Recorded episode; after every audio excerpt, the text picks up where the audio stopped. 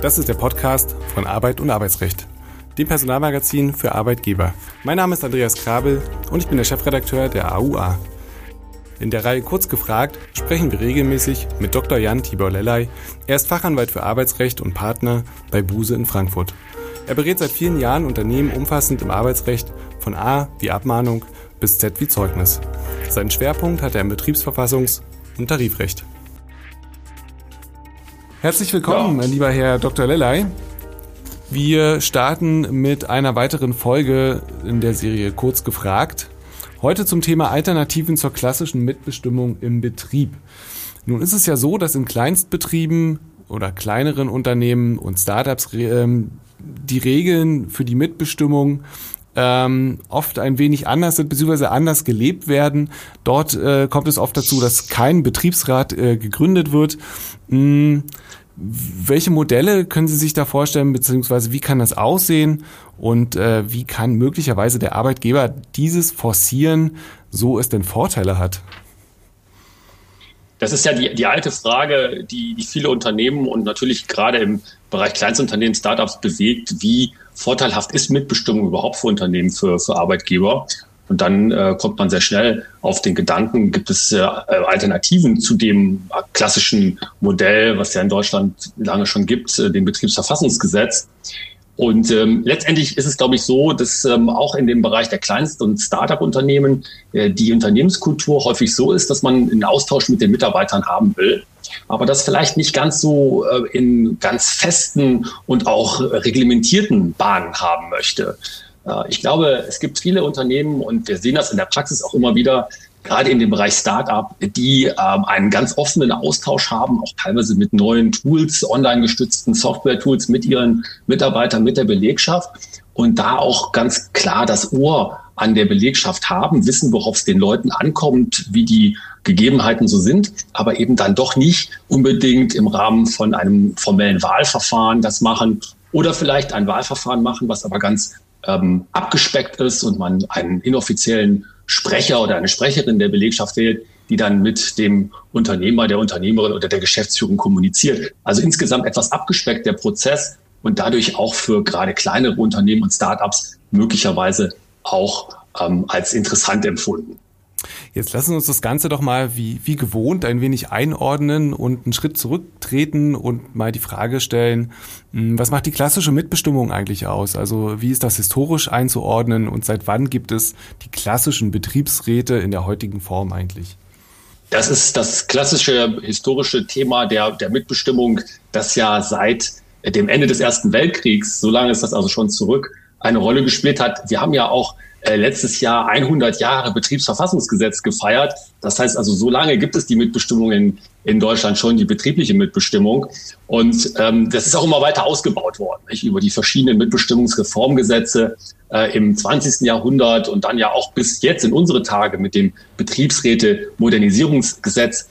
Und letztendlich ist da in dieser in Gesetz gegossenen Mitbestimmung immer ein Gegensatz zwischen den Arbeitnehmervertretern, dem Betriebsrat und dem Unternehmer oder der Unternehmerin, dem ähm, Gesellschafter, eine, spielt da eine sehr große Rolle. Und es ist eine äh, kontrollierte, ein kontrollierter Konflikt, der da abläuft und im Rahmen des Betriebsverfassungsgesetzes mit den Mitbestimmungsrechten, mit den Informationsrechten und so weiter in ein Gesetz gegossen worden ist. Ein sehr formalisierter Vorgang, der seine Vorteile hat, aber eben tatsächlich ein auch lange schon existierendes Gesetz. Und da gab es ja auch in der letzten Zeit Kritik dran, ob das überhaupt noch in die Arbeitswelt des 21. Jahrhunderts passen kann. Immerhin seit Ende des Ersten Weltkriegs haben wir das Ganze ja schon.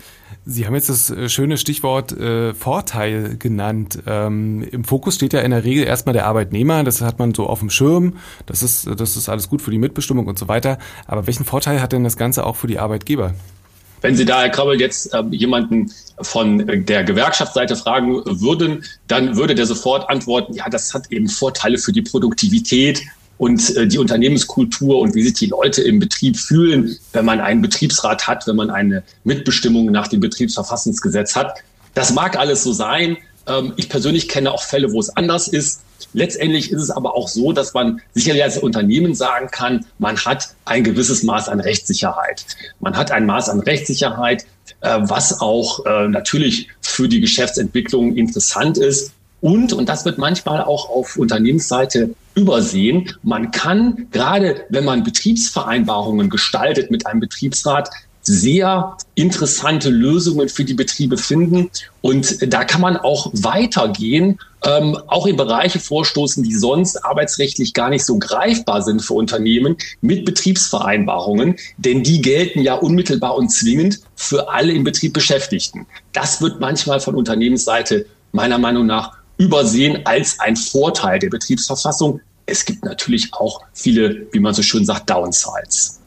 Ähm, lassen Sie uns bei den Vorteilen mal noch bleiben. Und äh, Sie haben gerade so schön angesprochen, die Betriebsvereinbarung. Was darf denn ein Betriebsrat so ganz grundsätzlich oder vielleicht greifen Sie ein paar Beispiele raus, noch mehr als der einzelne Mitarbeiter beziehungsweise eine Gruppe von Mitarbeitern? Ja, der Betriebsrat schafft ja zusammen mit dem Unternehmen, mit der Arbeitgeberin im Betrieb über die Betriebsvereinbarungen ein eigenes Rechtsregime, ein eigenes, ein eigene Normen, ein eigenes Normensystem und kann zum Beispiel auch äh, auf Arbeitsverträge, auf Arbeitsbedingungen negativ zu Lasten der Beschäftigten einwirken. Äh, das sind die äh, klassischen äh, Fragen, wenn man zum Beispiel über Ausschlussfristen spricht, nicht, die in Betriebsvereinbarungen ja vereinbart werden können, zu Lasten von Arbeitnehmern oder auch ähm, im Bereich der Entgeltgestaltung. Da sind Dinge möglich, die man ohne weiteres so über Arbeitsverträge seitens der Arbeitgeberin nicht lösen würde. Also da haben die Betriebsparteien der äh, Betriebsrat und die Arbeitgeberin einen weiteren Gestaltungsspielraum, als das die Arbeitsvertragsparteien haben. Und ähm, das ist sicherlich auch einer der immer angesprochenen Vorteile der Betriebsvereinbarungen. Nicht alle immer die Vorteile. Ähm, es gibt ja viele, die eher die Nachteile eines Betriebsrats sehen. Kann denn in einem solchen Fall, also wenn man sich auf diesen Standpunkt stellt, der Arbeitgeber Einfluss auf die Nichtbildung eines Betriebsrats nehmen? Also können Sie hier vielleicht mal prominente Beispiele nennen, ähm, die natürlich nicht als Vorbild dienen sollten, aber möglicherweise ganz lehrreich sind beziehungsweise unterhaltsam? Der ähm Aspekt der ähm, nicht ähm, des, des nicht haben wollens von Betriebsräten, den sieht man ja in der Praxis gar nicht mal so selten. Äh, man muss da mal sehr, sehr aufpassen, weil man sich da auch auf Terrain bewegt, äh, was allergische Reaktionen auslösen kann, auch seitens von Gewerkschaften, aber auch im strafrechtlich relevanten Bereich. Das Betriebsverfassungsgesetz sieht ja ähm, die Sanktionenstrafbarkeit dafür äh, vor, wenn man die Arbeit oder die Gründung von Betriebsräten behindert. Also das tun gut beratene Unternehmen natürlich äh, sowieso nicht. Es ist aber immer auch eine Frage des ähm, Wie und auch der, der Unternehmenskultur. Äh, Sie haben die Beispiele angesprochen. Es gibt ja zurzeit, und das geht ja auch durch die Medien, einen großen Kampf bei äh, dem Lieferdienst Gorillas. Nicht? Da äh, ist äh, ein Kampf um die Betriebsräte ausgebrochen und da wird man oder versucht man, Betriebsräte zu installieren. Dem Unternehmen wird vorgeworfen, vorgeworfen, das verhindern zu wollen. Ähm, und ähm, es gibt da immer wieder diese Art von, von Beispielen. Meine Erfahrung ist, dass Unternehmen schlecht beraten sind, wenn sie sich gegen die Etablierung von Betriebsräten wehren. Viel besser und auch im Sinne der Betriebsverfassung gewünscht ist es ja, wenn man als Arbeitgeberin, als Unternehmen danach fragt, wie bekommen wir denn einen guten Betriebsrat, also einen Betriebsrat, der im Sinne der Betriebsverfassung zum Wohle des Unternehmens mit mir als Arbeitgeberin zusammenarbeitet. Also da sollte der Schwerpunkt liegen. Wenn wir jetzt jemanden haben, der das, den das immer noch nicht überzeugt und ähm, den wollen wir jetzt zumindest dazu drängen oder dazu bewegen, einen Mittelweg zu gehen. Ähm, wir hatten es äh, zu Beginn schon kurz angesprochen. Wie kann eine alternative Form der Mitbestimmung aussehen? Beziehungsweise welche Vor- oder Nachteile hat das für die Arbeitgeberseite? Ähm, ich denke da beispielsweise an kleinere Unternehmen, die möglicherweise es auch gar nicht schaffen, einen Betriebsrat aufzustellen. Und äh, der Arbeitgeber möchte aber gerne ähm, trotzdem gebündelt einen Ansprechpartner haben, um Sachen zu regeln. Also was, welche Möglichkeiten hat er da? Ja, wir sprechen ja hier jetzt über die Fälle, wo das Arbeit, die Arbeitgeberin, das Unternehmen nicht die Wahl von Betriebsräten verhindert, sondern aus irgendwelchen Gründen kommt es eben nicht zur Wahl von Betriebsräten. Niemand kann ja dazu gezwungen werden, einen Betriebsrat zu wählen. Es gibt ja auch viele Unternehmen, die das nicht machen.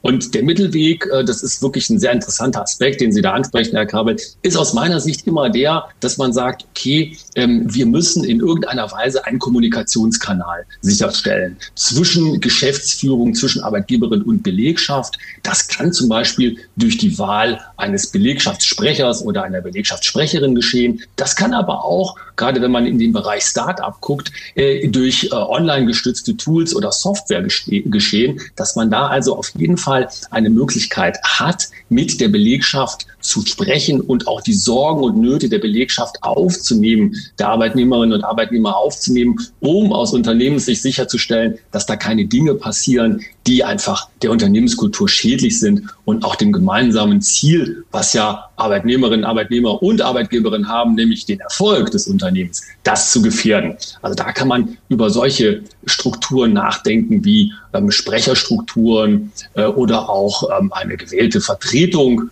die dann aber in regelmäßigen Abständen tagt und so eine Art von Beratungsfunktion für die Geschäftsleitung zum Beispiel einnimmt aber natürlich nie in der Form, dass man die Wahl von Betriebsräten damit verhindern will. Hm.